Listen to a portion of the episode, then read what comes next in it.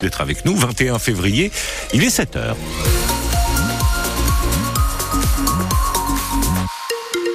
Le journal Leïla Benjeloun. Et elle a une ce mercredi, les gendarmes délogent un habitant de Montgaillard retranché chez lui avec des armes. On y revient après la météo et ça devrait rester couvert toute la journée, Laurent. Il fait entre 2 et 6 degrés ce matin. Il fera jusqu'à 18 degrés cet après-midi. Et oui, Leïla, on ne devrait pas voir de la journée le soleil. De nombreux nuages sont présents. Sans pluie, vent de sud-ouest qui explique ces températures encore extrêmement douces. Parquet de euh, une route coupée, une quinzaine de gendarmes mobilisés, le village de Montgaillard près de Saint-Sevé avec une fin d'après-midi agitée hier. Un habitant s'est en effet retranché dans sa maison avec des armes à feu.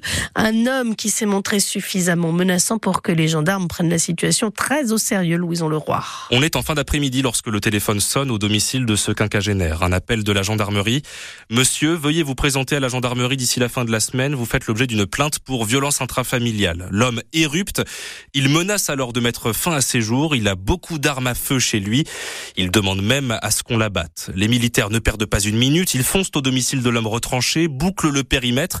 La route départementale entre Saint-Sevé et Grenade-sur-Ladour est coupée dans les deux sens pour éviter des blessés. Après une heure de négociation, l'homme finit par sortir de chez lui. Il se rend il n'est pas dans un état normal. Les pompiers le transportent à l'hôpital Leyné.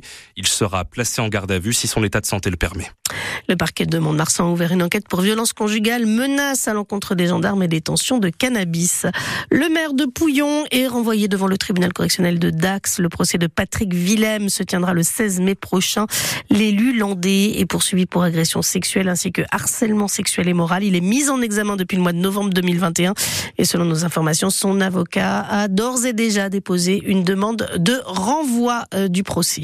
Les agriculteurs maintiennent la pression sur le gouvernement, Laïla. Oui, alors que le salon de l'agriculture ouvre samedi à Paris, les actions de blocage ont repris dans de nombreuses régions et notamment en Béarn. Hier, à l'appel de la coordination rurale, une centaine de tracteurs, dont certains venus des Landes, ont bloqué les accès des coopératives Euralis et de la fromagerie des Chaumes avant de se rendre au siège local du Crédit Agricole près de Pau. D'autres actions euh, devraient se tenir ce matin. Dans les Landes, la FDSEA et les jeunes agriculteurs préfèrent se concentrer sur le travail et les discussions en cours avec la préfète. Mais leurs responsables se disent prêts à reprendre la mobilisation si les revendications sur le revenu agricole n'aboutissent pas à des mesures concrètes.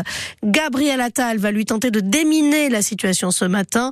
Le Premier ministre doit faire de nouvelles annonces à l'occasion d'une conférence de presse donnée à 9h depuis Matignon. Il doit dévoiler les principales orientations du projet de loi agricole, Cyril Ardo. L'objectif, c'est de montrer que le gouvernement a pris conscience de la grande colère des agriculteurs. Et pour cela, pourquoi pas inscrire la souveraineté alimentaire dans la loi? Cela doit être confirmé tout à l'heure par Gabriel Attal. Il devrait être question aussi du plan Ecofito sur les pesticides, de simplification des normes sur le stockage de l'eau, par exemple, ou encore d'un assouplissement des règles pour la transmission des exploitations aux plus jeunes, une mesure très attendue par le monde agricole. Le Premier ministre annonce aussi une mission parlementaire pour faire évoluer la loi Egalim d'ici l'été, avec à la clé une meilleure rémunération des producteurs. Il doit enfin, cette semaine, déclarer toutes les filières agricoles métiers en tension pour faciliter le recours à la main-d'œuvre étrangère. Les attentes sont très fortes, prévient en tout cas la FNSEA, qui a d'ores et déjà prévu une grande manifestation vendredi soir à Paris. Sachez que cette nuit en Haute-Saône, un camion de lait a été intercepté, tagué et vidé alors qu'il se rendait dans une usine Lactalis dans les Côtes d'Armor. Cinq convois partiront à la mi-journée en direction euh, de la préfecture de Saint-Brieuc à l'appel de la FDSEA et des jeunes agriculteurs. La conférence de presse de Gabriel Attal est à suivre en direct vidéo sur francebleu.fr à partir de 9h ce matin. Les perturbations devraient finalement être minimes à la SNCF ce week-end. Les aiguilleurs de la compagnie ferroviaire sont en effet appelés à la grève pour ce grand week-end de chassé croisé des vacances d'hiver. Mais selon plusieurs sources à la SNCF, la tendance est bien un trafic normal grâce à des réorganisations en interne et à l'appel euh, à des cadres volontaires pour assurer la continuité du service. En revanche, si vous comptiez visiter la Tour Eiffel pendant ces vacances, sachez que le monument reste fermé aujourd'hui, pour le troisième jour consécutif, les personnels sont en grève et en conflit avec la mairie de Paris.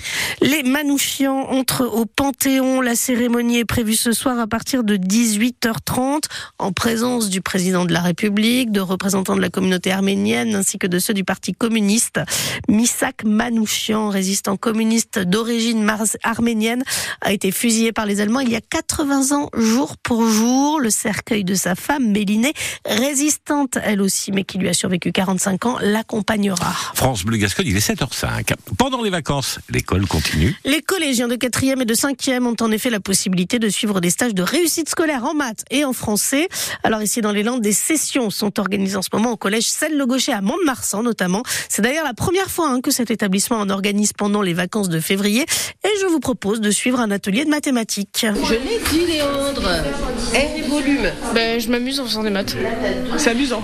Oui. Tu t'appelles comment Mathéo. Mathéo, qu'est-ce que tu fais là euh, ben, Vu que j'ai des lacunes en maths, ben, j'essaye de les euh, réparer. Bonjour, je suis Sophie Boulery, professeure de mathématiques au Collège Le Gaucher. Ce qui est génial avec ces deux jeunes qui sont en quatrième, c'est que ben, hier, ils ont pu travailler avec des élèves de troisième, comme ce sont des élèves qui ont envie. Ils ont appris à résoudre des équations qui normalement ne sont pas de leur niveau, mais euh, ben, voilà, ils ont c'était super contents et ça fait du bien aux élèves de troisième. Ben, ils valident le fait qu'ils ont très bien compris et puis eux de leur côté, ben, ils progressent euh, et c'est ça aussi qu'ils venaient chercher. L'idée c'est aussi qu'ils prennent du plaisir et qu'ils voient aussi euh, les mathématiques, le français autrement, dans une ambiance un peu plus agréable, euh, voilà. Moins d'élèves. Moins d'élèves. Et c'est vrai que je, je crois que la plupart d'entre eux, c'est aussi pour se rassurer qu'ils qu'ils viennent là. Le collège Celle le Gaucher à Mont-de-Marsan va proposer des stages de réussite scolaire à chaque vacances euh, désormais, sauf euh, à Noël. Malgré les menaces de grève des écarteurs et des sauteurs, la Fédération française de course landaise a donné son feu vert hier pour le lancement de la nouvelle saison. La décision revient maintenant aux écarteurs et aux sauteurs. Le nouveau régime de déclaration à l'URSSAF provoque des tensions dans le milieu. Euh, c'est la Ganaderia Armagnacaise qui doit ouvrir la saison ce dimanche Orsarieux. Et si c'était vous Un Français a remporté le jackpot à l'euro-million hier soir, 73 millions d'euros. Le désormais euh, millionnaire a 60 jours pour se faire connaître auprès de la Française des Jeux et toucher son gain. Et moi, je peux vous dire que c'est pas moi. Bah, c'est pas moi non plus. C'est pas vous non plus, vous n'aviez pas joué Non, c'est ça exactement, c'est tout le problème. Alors si vous vous réveillez et que vous avez joué à l'euro-million, euh, vérifiez vos numéros.